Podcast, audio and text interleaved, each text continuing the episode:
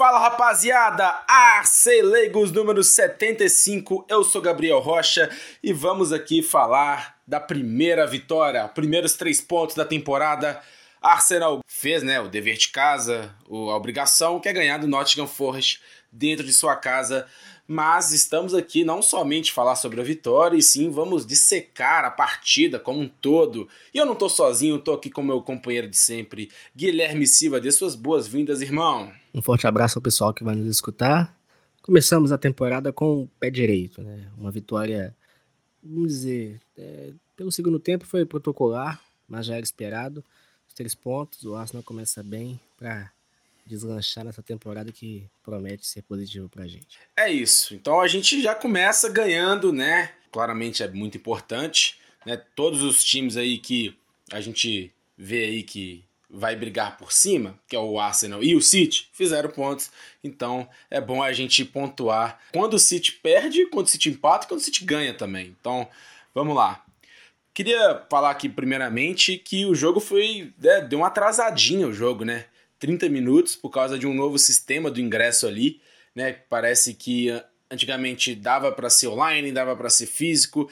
Dessa vez eles, né, pularam pro online e deu algum problema. Então você aí, igual eu, que acordou às 8 horas da manhã para né, fazer seu cafezinho, ver ali a escalação, ver que o Gabriel Magalhães, depois de muito tempo como titular, não tava, tava no banco, opção técnica. Aí você é, come um pão, senta no sofá, acha que vai começar o jogo e não começa o jogo. Foi até bem estranho, né? Que a gente já chega, o estádio todo vazio, então.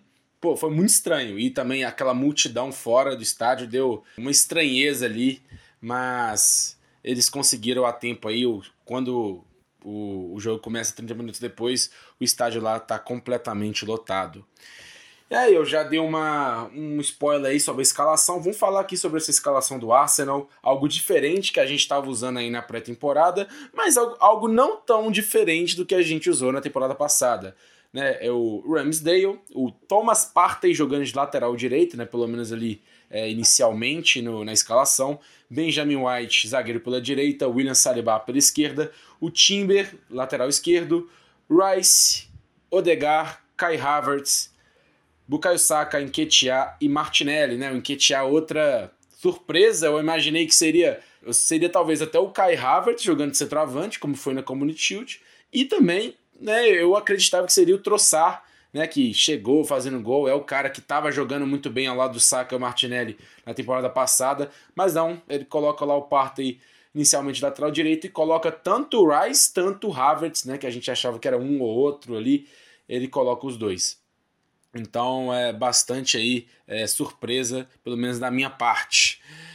Mas oh, eu já vou, já vou adiantando aqui, eu vou falando durante o podcast. Eu não acho que seja sustentável esse, essa escalação. Talvez eu, eu acho, Guilherme, que foi algo legal né, ali que, que rolou na temporada passada, teve a lesão do Salibá, teve essa, essa possibilidade dessa, né, com parte lateral direito, mas ele indo bastante para o meio, também ele subindo e, e, o Benjamin White fechando com três zagueiros. O que, que você acha aí dessa, dessa formação?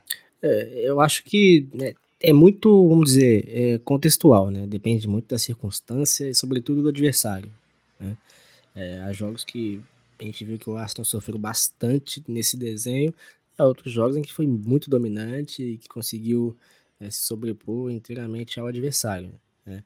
Agora você também tem mais opções, você tem jogadores mais versáteis, é, falando sobretudo aí do, do Rice. Depois de um certo tempo, já antecipar um pouco, parecia que Arteta tentou emular um pouco o que Chaka fazia. Não sei se você chegou uhum. a reparar isso. Rice, Sim, eu vou até destacar isso. Exatamente. É um pouco mais lateralizado, né? Com o Martinelli mais aberto, a gente a linha lateral e o Rice é buscando mais aquele meio espaço, né? O espaço lateral zagueiro. É muito contextual, cara. Depende muito do adversário e assim, é, é uhum. algo bem subjetivo, né? Eu acho que é mais um leque, né? Mais uma opção ali que o Arteta pode ter mas acho que não deveria ter sido a primeira opção, nem a segunda, talvez nem a terceira. Mas a gente é bom que acontece essas coisas, é bom que a gente ganha também nessas situações que a gente aí tem um aprendizado e a gente não perde ponto por isso. Então, Sim.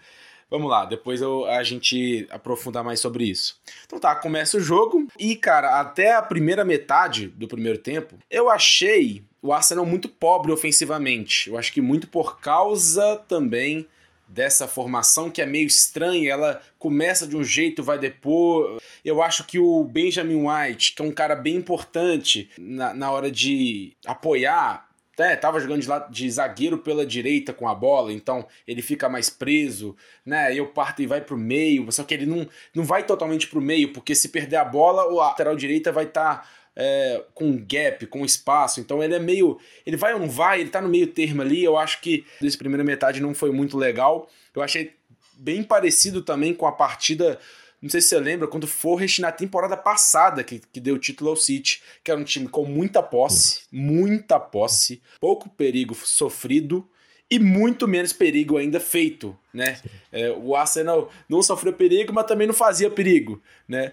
Porque o, o Forrest sabe muito defender, sabe? Ele, o time do Steve Cooper sabe muito jogar esse mind game, esses jogos mentais aí de defensivo, coloca uma linha de cinco ali, lota o meio de campo, sempre dobra nos, nos laterais, nos pontas, né? Tanto no Martinelli, eu, eu vi, cara, triplo. Eu já eu vi marcação tripla para cima do Saka. E foi assim: o começo do, do primeira metade foi assim: um Arsenal com muita posse, tocando, tocando, sem muita criatividade. O Forrest, né, ele consegue um ataque bem com o Brennan Johnson ali, com uma bobeada aí da zaga do, do Arsenal. E ele de frente a frente com o Aaron Ramsdale, ele isola, não vai muito bem. O Ramsdale, é, ele em curtos passos bem aí do Brandon Johnson. Mas aí, é, primeira metade, um, uma chance pro Forrest, nada pro Arsenal, muita posse para pouca criatividade, né? É, é, é, aquela famosa posse estéreo. Né? Você toca, circula, mas não tem profundidade. O Forrest foi muito bem, né, cara? Muito bem, defendendo. Uma linha de 5 já tradicional. Hora 3 no meio campo e 2 na frente. Hora uma linha média com quatro jogadores. É o Arsenal que iniciou com Timber, Saliba e White mais alinhados, partem mais lateralizado, é, prendendo um pouco mais a atenção que era do Danilo, e depois o Arsenal que começou a tentar se mexer mais, se movimentar mais, teve muita troca de posição. Inicialmente a gente tinha Rice mais à frente dessa linha de três defensores, depois a gente viu Rice um pouco mais adiantado e lateralizado próximo ali ao Martinelli, voltando ao tema que a gente chegou a falar, aquela questão de tentar emular os movimentos que Chaka fazia. Mas foi o Arsenal que teve muita dificuldade para criar, para conseguir dar profundidade no seu jogo, conseguir circular e quando né, tentou essa inversão, quando conseguiu essa inversão, sobretudo para o Saka, foi que o Arsenal que forçou muito esse jogo no lado direito, né? Sim, sim. Você sim. reparou isso também? Foi Sim, muito, muito no saca. E era Isso. só no saca. Isso. Não era, não era dividido, né? Era, era muito centrado no lado, no lado direito e o lado direito que não tinha o White ali para apoiar. Então era um lado direito pobre, a gente devia marcações duplas, triplas no saca e não dava nada, né? Exatamente, exatamente. Você pontuou bem a questão do White, né? A gente via a bola chegar no saca e conseguir dominar, mas aí tinha três, quatro jogadores do Forest. Então tinha, tinha 4 contra 3, 3 contra 2. O Forest sempre tinha um jogador a mais ali naquela zona de, de um jogador que a gente sabe que desequilibra muito quando tá nessa situação de, de um contra um, né? A gente tentou ver um pouco o Odegar baixando um pouco mais, mas aí ele perde aquele jogo de frente, né? Você tira um jogador lá da frente, vai jogar na, na entrelinha do adversário, para tentar receber a bola um pouco mais atrás. Mas enfim, esse resumo inicial essa síntese foi de um Arsenal de muita dificuldade e de um Forest certamente, vamos dizer, que encontrou, teve certa comodidade também para defender, até porque o Arsenal não conseguiu fazer tanta coisa assim. Sim, você até me antecipou aqui, eu já ia falar que essa formação que era para dar liberdade, né? É, com Partey mais pelo meio ali, o Rice não seria o principal ali jogador no meio, ele pelo menos iria dividir com ali. Era para dar mais liberdade tanto pro Rice, tanto pro Havertz, né? Pela esquerda, né? Os dois jogos mais por ali. E a gente quase não ataca por ali. Era sempre no saca, no saca, no saca, e sempre a gente via uma parede, uma superioridade numérica aí do Forrest que era simplesmente inabalável ali e a gente não consegue fazer muita coisa. Aí, cara, o time vai mudando, né? A partir ali do, né, dos 20, 21, 22 minutos, o time vai mudando, o time vai ficando um pouco mais confiante, né? Na, e também, né, pegando mais a manha dessa formação que a gente não tinha usado ainda no, na pré-temporada. O Partey começa a ficar mais pelo meio. A gente viu que né, depois daquela, dos 10 minutos que teve aquela chance do Brandon Johnson, o Forrest não fez mais nada né, ofensivamente. Era, né, era uma posse de bola acima dos 80%, realmente não fazia nada, não sofria nenhum perigo. Obviamente, vai indo, vai ficando mais confortável, vai ficando mais leve, parte vai mais no meio. O, o White, que era um, um cara que ficava ali na zaga pela direita, ele tem mais liberdade, ele vai sim agora encostando no saca como lateral direito. É assim as jogadas vai acontecendo com o próprio saca e também existe mais essa, essa divisão também dos ataques da direita para a esquerda. A gente viu muito o Martinelli aparecendo bem. Cara, o Martinelli muito bem, tanto com a bola, tanto sem a bola. Eu acho que foi primoral. Eu acho que, tipo assim, se você meter ali um vídeo de um jogador em específico para ensinar, né, um cara da várzea, vou colocar um você jogadores para assistir um jogador para vocês saberem como joga bem sem a bola, como faz a marcação, como é, marcação pressão, como é, se movimenta entre as linhas, se movimenta tanto né, na parte dele esquerda como mais por dentro. É um jogador completo. Martinelli é, realmente fez uma uma ótima, ótima partida. E assim o Arsenal fica mais perigoso, né? Conseguiu mais povoar a área do, do Forest e, por consequência, conseguiu ali mais finalizações, mais escanteios. E aí, aos 25 minutos, temos o escanteio para o Arsenal. Saca cruza, a zaga tira, Martinelli consegue dominar a bola, ela, ele vai muito bem, indo, vai muito bem com a bola correndo, correndo pela, pelo lado esquerdo. Aí ele vê Aurier e Danilo dobrando para cima dele na entrada da área. É o que, que ele faz, né? O drible, a finta, aí que, né, aí que separa o homem dos meninos. O menino tem 22 anos, né? Mas aí separa os jogadores oks dos bonzinhos para um jogador craque, diferente. Cara, ele faz um 360 que eu nem sabia que ele tinha no arsenal de jogadas dele, né? Ele cada dia está nos surpreendendo cada vez mais. A, a, a gente que sempre está assistindo, assistindo, e a gente sabe da habilidade dele, ele continua nos surpreendendo. E, cara, ele né, vê, vê dois jogadores bons defensivamente, né, um lateral direito e um volante, né? Claro que um estava jogando de ala, outro mais de, de ponta, mas dois jogadores muito refinados defensivamente. Ele faz, tem essa, esse movimento 360 que eu não sei se foi para continuar na jogada ou se foi para tocar para o Enquetear. Eu realmente não sei e não ligo, porque o Enquetear, muito ligado na jogada, fez exatamente o que o centroavante precisa fazer.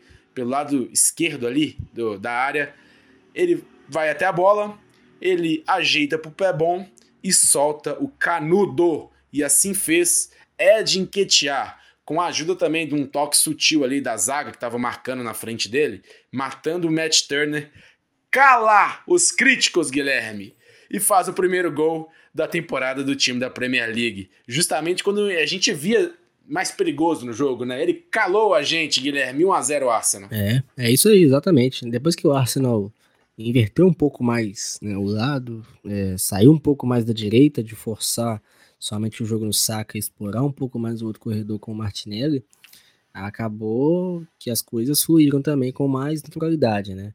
E a gente fala muito dessa questão da inventividade, da criatividade nesses cenários mais caóticos, que são difíceis mesmo quando você enfrenta adversários mais fechados, que deixam o jogo um pouco mais físico, menos técnico, e você ter jogadores que fazem o inesperado, né? O que o Martinelli fez foi inesperado.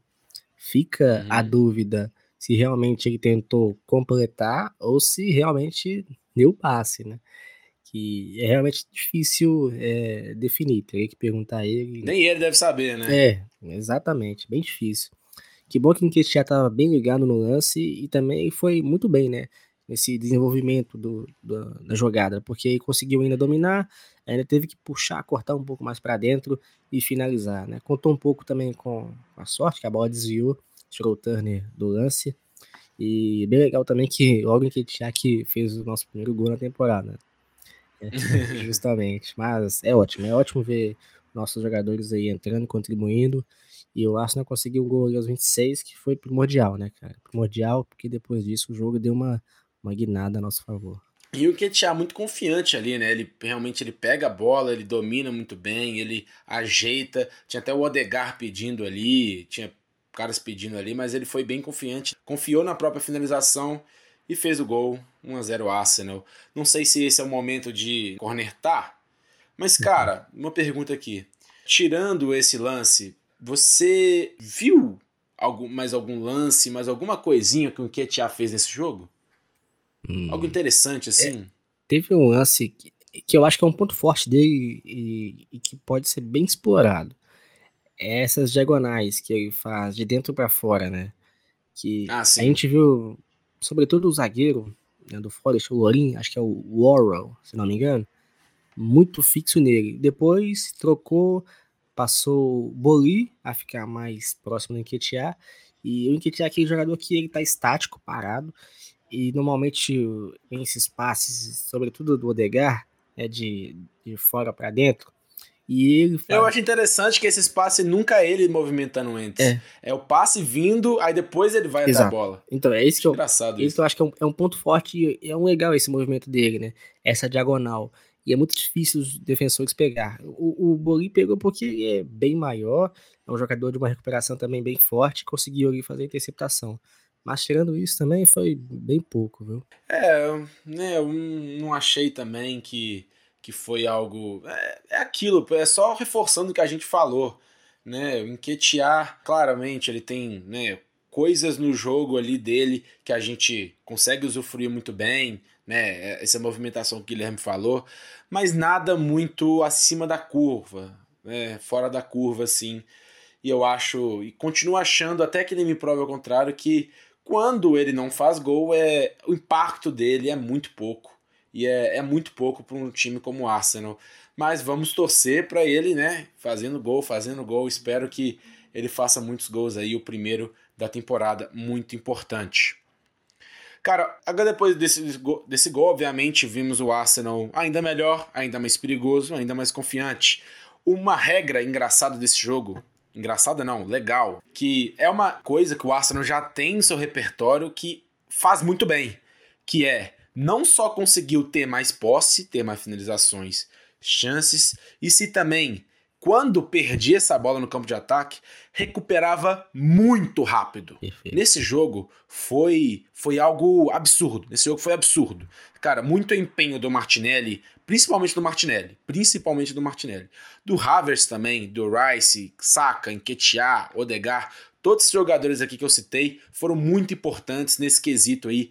Cara, perdeu pressão, conseguimos a bola de novo. Cara, foi, foi muito, foi muito. Eu, eu acho que, né, muito mais sobre toque de bola, passe e tudo, foi a gente manteve essa posse alta justamente porque né, por causa dessa marcação pós-perda.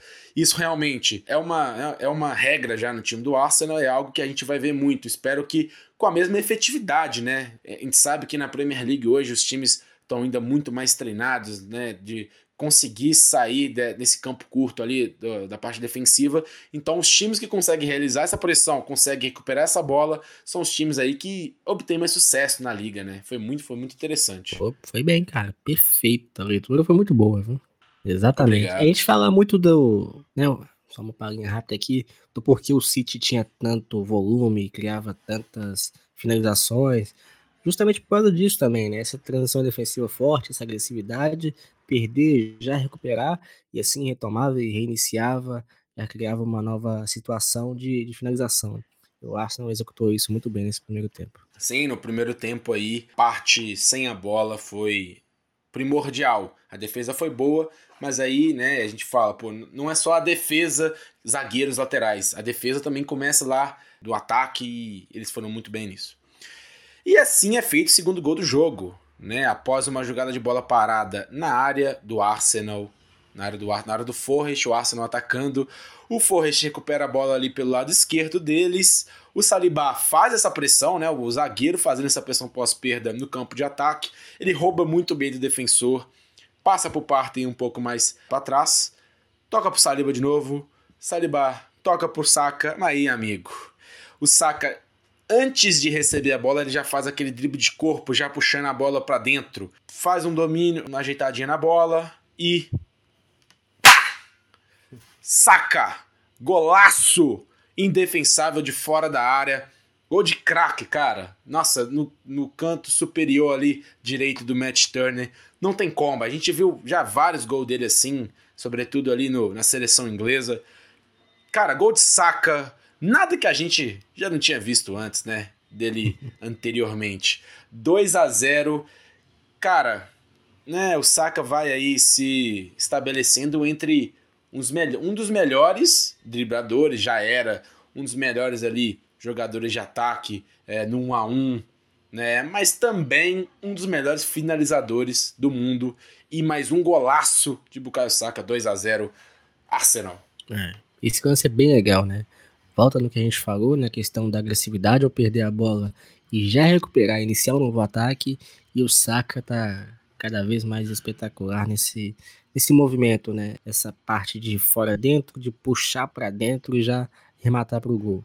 Quando ele já deu aquela finta, o drible de corpo e já tirou o jogador do Forest do lance. Você já sabia, né? ah, né? Pra quem conhece, né? Fala, vai mandar lá na gaveta. E foi lá, e coitado do Turner, porque ao mesmo tempo que foi bem colocada, foi bem forte também, cara. Foi um, assim, um chute muito bonito, a execução perfeita da técnica, da, da finalização. E um Arsenal que seis minutos após o primeiro gol né, conseguiu 2 a 0 e ali, né, pelo menos aparentava que seria um passeio, né? Mas é isso. Pelo menos aí teve um resultado confortável ali já no primeiro tempo. Achei o bom final de primeiro tempo do Arsenal, mas aí sem tanta criatividade, já, já, já um time mais, né, que administrava mais o jogo. No primeiro tempo aí temos as estatísticas: 84% de posse de bola do Arsenal, muita, muita posse, é 16% do Forrest, e 7 finalizações do Arsenal e uma somente do Forrest, aquela do Brandon Johnson para fora. Agora no segundo tempo, temos as notícias ruins, as no plural. A gente viu um Arsenal muito relaxado no segundo tempo, ficava ainda com a posse, né? Teve 72% de posse no segundo tempo, mas pouquíssima criatividade, até também parecia que não tinha vontade de atacar e ampliar o placar. É, deu sono. O Forrest também, que não apresentava perigo algum, né? Era realmente um jogo ali, sono, igual você falou, né? Cara, e aos 50 minutos, temos a fatalidade.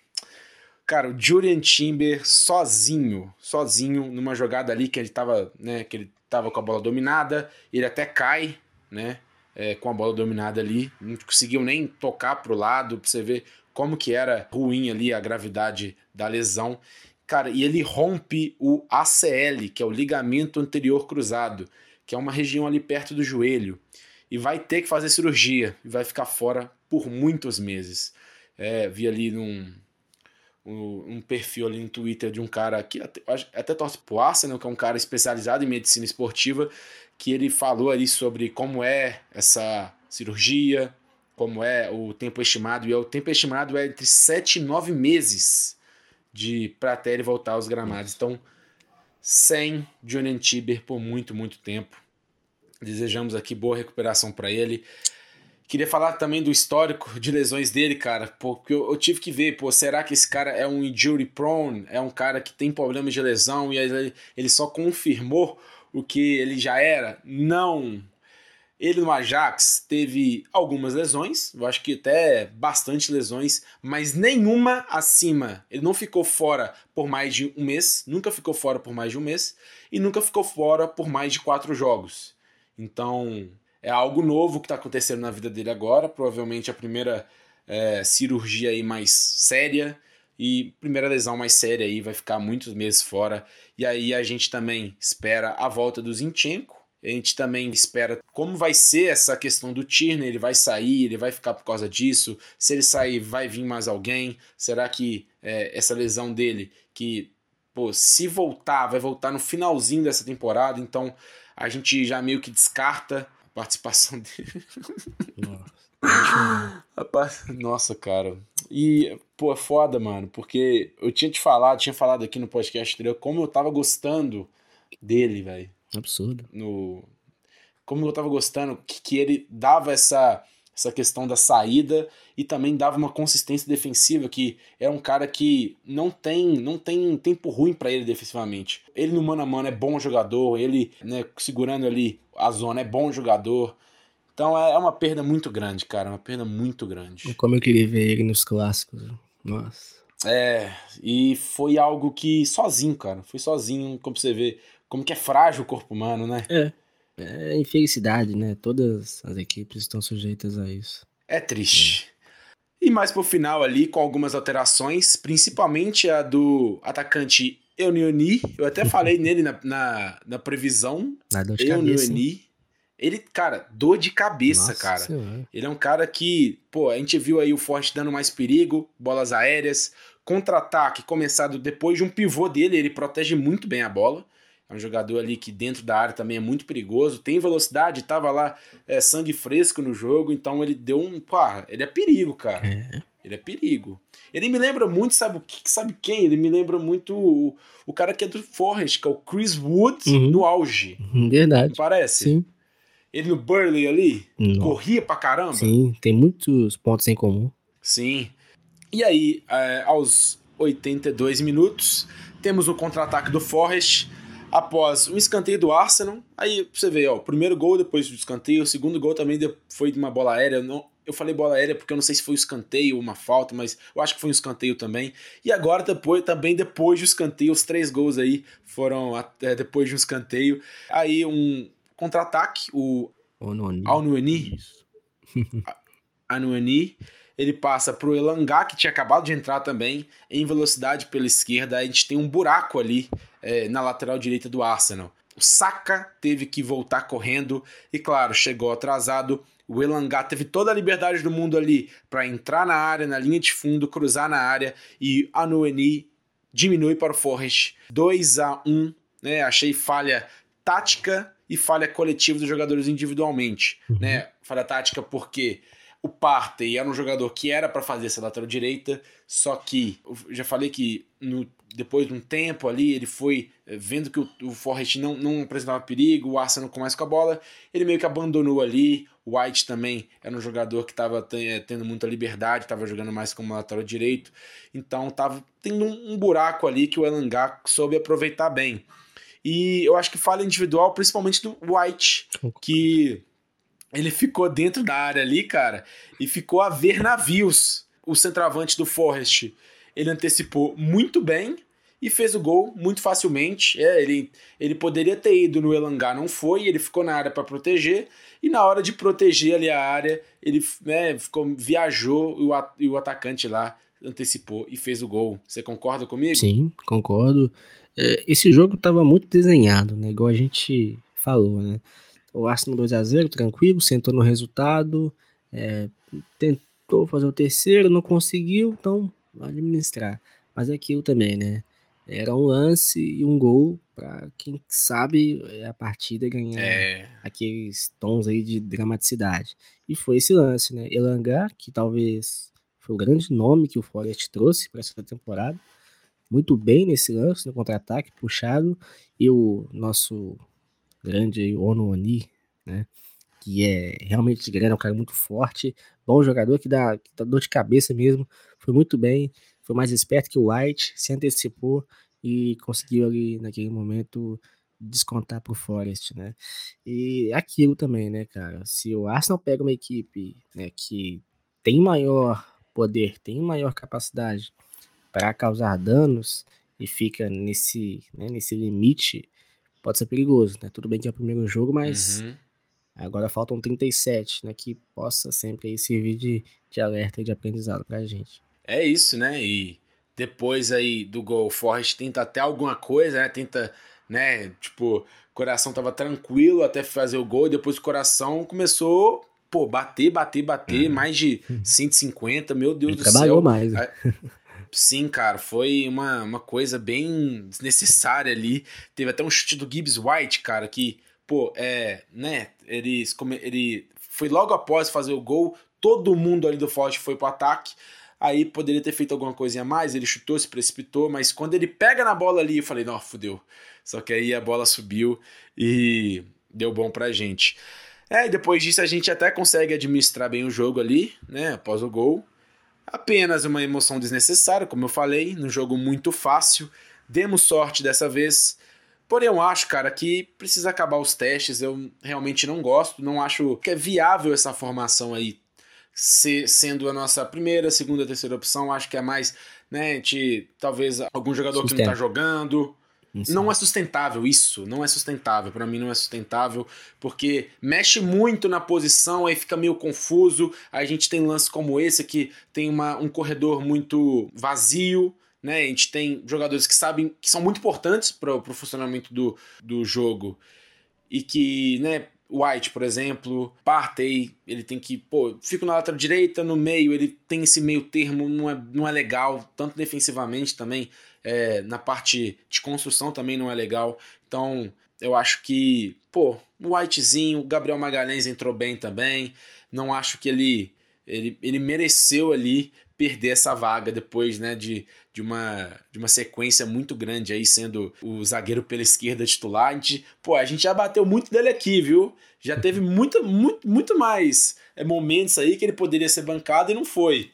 Dessa vez aí que eu acho que não seria interessante, foi lá e por opção técnica ficou no, ficou no banco. Não acho que vai acontecer de novo. Acho que ele pre, prendeu a lição, o Arteta, né?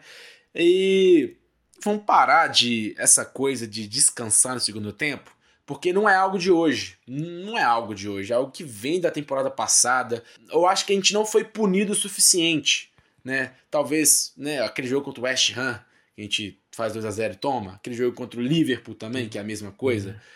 Né? Mas a maioria dos jogos que a gente faz o, o resultado no primeiro tempo e descansa no segundo, a gente consegue ganhar, né? Então, talvez a gente não foi punido o suficiente para isso. Então vamos parar, a gente consegue aprender a lição com os três pontos e né, eu não acho que seja algo muito tático, acho que é algo mais dos jogadores, né? Dos jogadores vendo ali o resultado. E cara, a gente tem que focar aí nos times que deram certo. O City, por exemplo, é um time que descansa no segundo tempo, Guilherme? Ah, ele descansa de, de, outra maneira, mas depois também de já ter, né?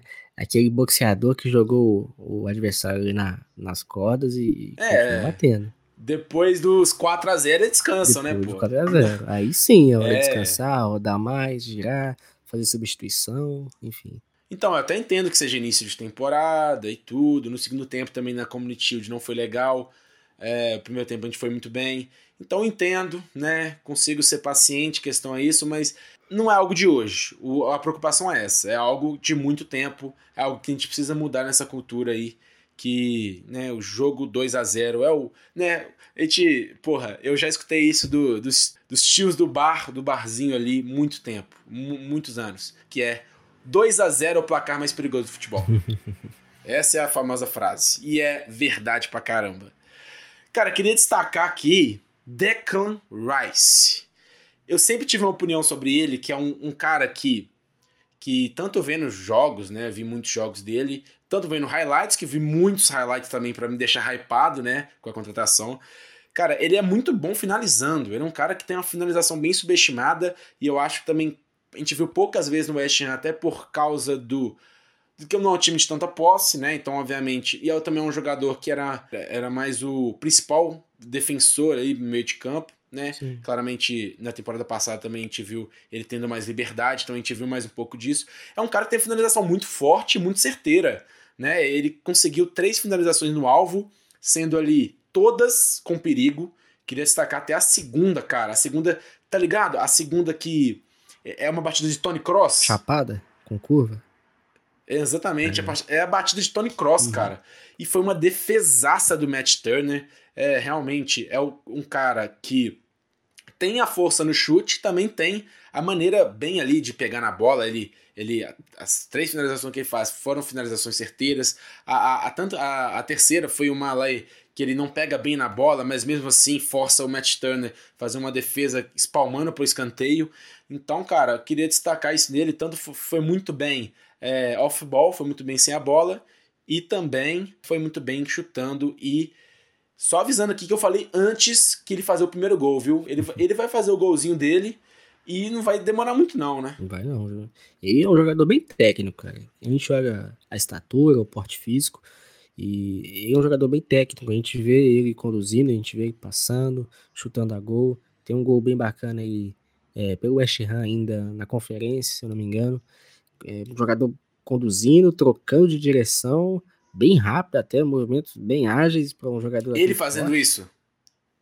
Oi? Ele mudando de direção? Isso, mudando de direção. Nossa, também. cara, aquele gol viu 80 mil vezes. Pois é. O que, que, é aquilo, velho? Parecia o Martinelli fazendo, né? Sim, pô, tem, tem ponta que não, não tem essa técnica nessa troca de direção, assim.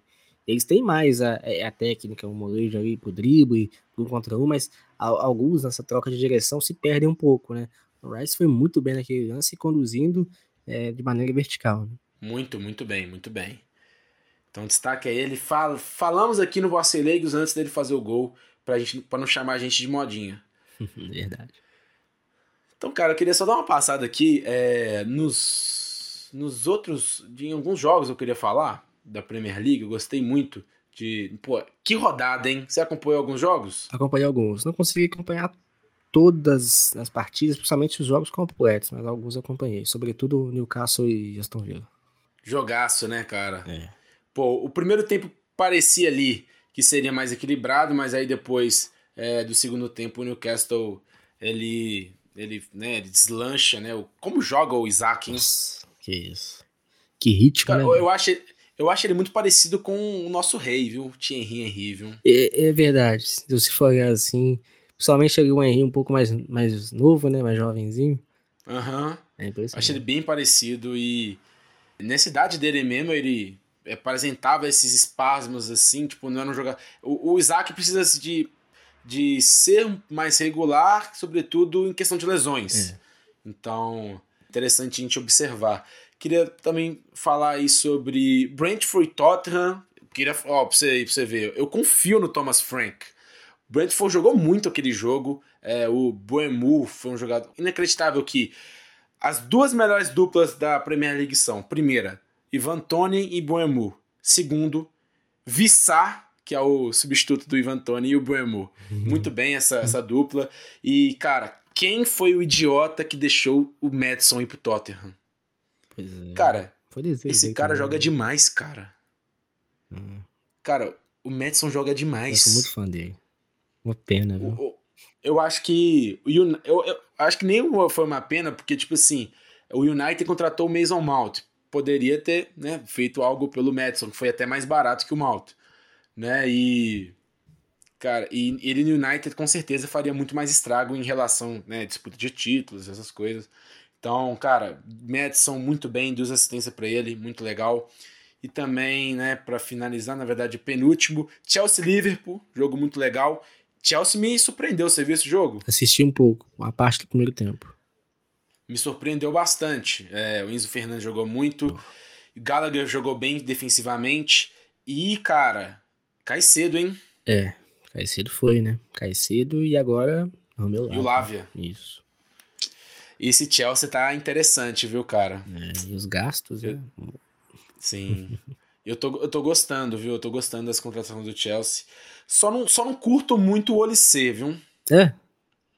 Não curto muito ele. Mas se for olhar os jogadores que chegaram e, e, em comparação com o Olissê, eu tô, também não, não curto muito também, não.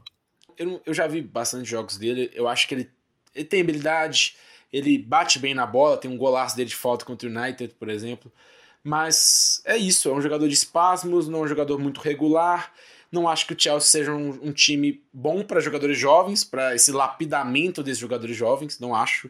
Acho que é o último lugar que eu iria se eu fosse jogador jovem, né?